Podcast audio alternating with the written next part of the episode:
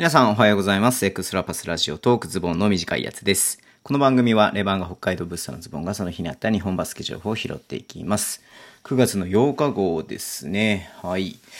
えー、っとね、昨日さ、ちょっと早めにね、あの、時間取っちゃって、今日もちょっと早めの時間に取っちゃっているので、えー、昨日ね、ちょっと拾えなかったニュースが一つありますね。えー、ルーク・エヴァンスね、うん。トヨタ合成スコーピオンズにね、えー、昨シーズンいまして、B3 のせね、リーグでやってて、まあ 3x3 とかでもね、おなじみの選手ですけれども、えー、まあ島根にね、えー、加入ってことで、昨日のね、まあ夕方っていうか、まあ夜の時間かな、うん、あの、リリースがありました。。またね、あの例によって、えー、外国籍のね、追加、えー、契約ルールっていうことで、えー、島根の場合は、リード・トラビスとね、えー、ペリン・ビフォード。うん。まあちょっと言いづらいけれども、まあこの二人もちょっと YouTube でね、あのちょっとだけ話しましたけれども、がまあ多分ね、あの新外国籍で日本でね、えー、プレイした経験がありませんので、うん。あの、日本になかなか入ってこれないっていうことを見越して、えー、ルーク・エヴァンスね、えー、と、を獲得っていうことで、出ていました。もうすでにね、あのチームには合流しているみたいなんですけれどもね。うん。まあ、なんだろうな。まあ、B2、B3 をね、まあ見てる、よく見てる人にとっては、ルークがいよいよ B1 でやるんだなっていうふうに思う部分もあるとは思いますしね。まあ、エクセレンスにいたからね、やっぱりね、あとアスフレか。うん。やっぱ東京のね、あの人は結構、えー、あとあれだ、越谷にもいたんだね。うん。B3 の時のね。うん。だから結構ね、あのー、なんだろう、東京近郊の人はね、結構構馴染みのある外国籍選手だとは思うんですけれども、うん。まあね、B1 でやる、どれぐらいやるのかなっていうのもね、ちょっと見てみたいなって気もしています。はい。で、えっ、ー、と、まあそうだね、まあこれ先話しとこうかな。うん。昨日の夜ね、あの、昨日の夜とか、昨日の夕方？昼間ぐらいかな？あの、あ、夜か。うん。馬場くんがさ、あの、オーストラリアにね、向けて出発しましたみたいなのが出ていたんですけれども、えー、さっきね、本当に、あの、今さっき、まだ1時間ぐらい前にね、えー、到着しましたっていうことでね、えー、ツイートが、リリースね、ツイートがありました。うん。まあ、朝つ、朝ついて、えー、隔離期間には、まあ今日は含まれないで、明日からね、14日間、シドニーのホテルで2週間隔離となりますってことになっていて、外にも一歩も出られず、シドニーを満喫することもなく隔離後メルボルに移動します。笑い。えこの状況でいろいろ大変ですが、全ては経験なりことも楽しんで頑張りますってことでツイートがありましたけれども、うんと、どうなの？ね、よく僕全然わかんないんだけど、そのまま逆に日本にね、来た外国人のこともそうなんですけども、なんかそれを2週間サポートするようなプランがホテルにあるのかな？毎食ご飯が出て、しかもなんか部屋出しでみたいな感じのね。そうじゃないとね、なんかご飯も食べれなければ 何もできないからね。うん。まあただね、まあ一人で行ってるかどうかはわからないですけれども、ひたすら一人で2週間、うん、あの部屋の中にいるって結構構しんどいよね。うん。しかもアスリートだからさ、まあ、体力を落とすわけにいかないから、有酸素もできないしね、筋トレをするとか、でもダッシュもできないしね。うん。なんかそういう特別措置みたいなのも多分ないでしょだって隔離だからね。うん。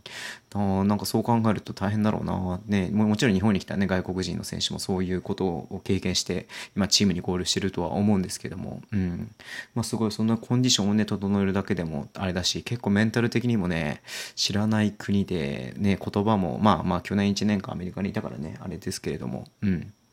どうなんだろうねっていうのがありますよね。うん。まあ本当に頑張ってほしいなっていうふうに思います。なんかね、前も言ったけれども、ね、あのー、山ちゃんの撮影でさ、まあ、ちらっとだけれども、あの、会って、ね、ちょっとお話しさせてもらって、マジでいい子なんでね、本当に、馬場くん。高青年ですよ。うん。頑張ってほしいなっていうふうに思っています。で、えっと、そもそも僕はこれ知らなかったんですけれども、ごめんなさい。田臥勇太が、えっと、インジュアリーリストにね、から得ましょうということで距離リースがありました。えー、ごめんなさい。そもそもインジュアリーリストに入ってたこと知らなかったんでね、この間ね、あの、B、B リーグのあの、プレシーズンでね、うん、あの、宇都宮とえ群馬の試合見に行きましたけれども、うん、ごめんなさい。僕、その、多分出ない、出ないって知らなかった。知らない、出ないんだなっていうふうにね、ベンチのね、端っこの方でも普通になんかジャージ着てたんで出ないんだなっていうふうに思っていたんですけれども、うん、12月に半月板損傷で、えー、どう、で、その、同じ月に、えー、断裂っていうことでね、インジュアリーリストに登録されていたってことだったんで、まあ、そうだよね。この怪我だったら、逆に12月で9月で間に合ってな、な、治っているのかなって感じだけどね。まあ、普通にシューティングとかしてたし、結構走ってたので大丈夫なのかなっていう感じはしますけれどもね。うん。まあ、いずれにしろ40歳同い年ですよ。田臥くんはね、10月のね、6日だっけな、7日だっけな、誕生日なんでね、僕と誕生日が1週間ぐらいしか変わんないんで覚えてましたけれども、10月の頭ってね。うん。あいや、もうやっぱり本当に YouTube の中でも言ったけれどもね、70ぐらいまでやってほしいなっていうふうに思いますし、あののね、今日、昨日、昨日じゃない、今日、昨日か、昨日配信した、えー、ポッドキャストの中でね、ちょっと宇都宮で田臥選手に、ちょっとばったり会った話もしてますので、よろしかったらぜひそれもね、聞いていただければなっていうふうに思います。はい。で、まあ、そのね、その、まあ、対戦、この間のプレーでね、対戦後だった群馬なんですけれども、えー、ヤクルトスワローズと、えっ、ー、と、ベイスターズ、横浜 DNA ベイスターズの、えっ、ー、と、試合で、サンダ君っていうね、マスコットが登場します。9月の15日ね。で、始球式をマイケル・パーカーが務めますってことで、え、なんでこんなことになってんだろうっていうふうに、思ったんですけど、まあ、よくよく見てみたら、えっ、と、オープンハウスっていうね、まあ、要は群馬の親会社ですよね。うん。えー、が、えー、の多分絡みなのかな。うん。が多分ヤクルトのそののスポンサーとかもやってるのだと思うんですけども、うん、すみません、僕詳しくないかわかんないんだけども、まあ、それの関係で多分、こう、コラボみたいなのが実現してるってことでね、うん。もうオープンハウスね、テレビ CM もやってるぐらい、すごい大きい会社なんで、まあ、群馬もね、これからどんどんちょっと頑張って、あの、強くなってってくれれば、B1 上がってくれるとね、群馬で結構ね、B1 の試合やってくれると僕もいろいろと行きやすいなっていうふうに思ってるんですけども、なかなかそれがね、叶わずに、えー、ここ何年も起きてますので、うん。まあ、今シーズンちょっと上がってほしいなっていうふうに思っています。はい。で、最後なんですけれども、えっ、ー、とね、東京エクセレンスと東京羽田ビッキーズが、えっ、ー、とね、地域活動で協力っていうことで、提携みたいな感じでね、えー、共に、えー、地域、あ、ごめんなさい、社会貢献活動及びスポーツ振興活動を行うことで合意しましたってことで出ています。まあ、主なね、あの活動内容とか協力内容に関しては、うんと、バスケットボールの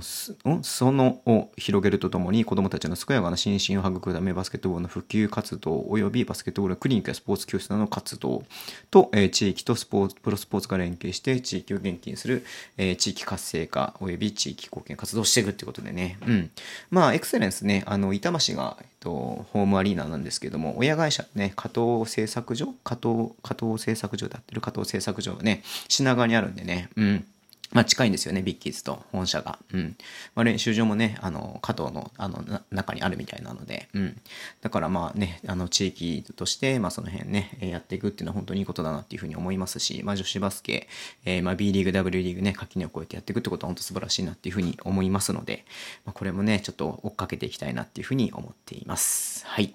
ではね、今日はこのぐらいで終わりにしておきたいと思いますけども、えー、YouTube でも情報発信、YouTube じゃない、また間違った。はい。Twitter でも情報発信してます。ぜひフォローお願いします。YouTube もね、ポッドキャスト毎週配信しています。ね、さっき言ったように、ポッドキャスト配信します。ぜひ聞いてみてください。えー、ラジオトークのアプリ聞いてる方はぜひハートボタンを押してください。では今日もお付き合いいただきありがとうございます。それでは、いってらっしゃい。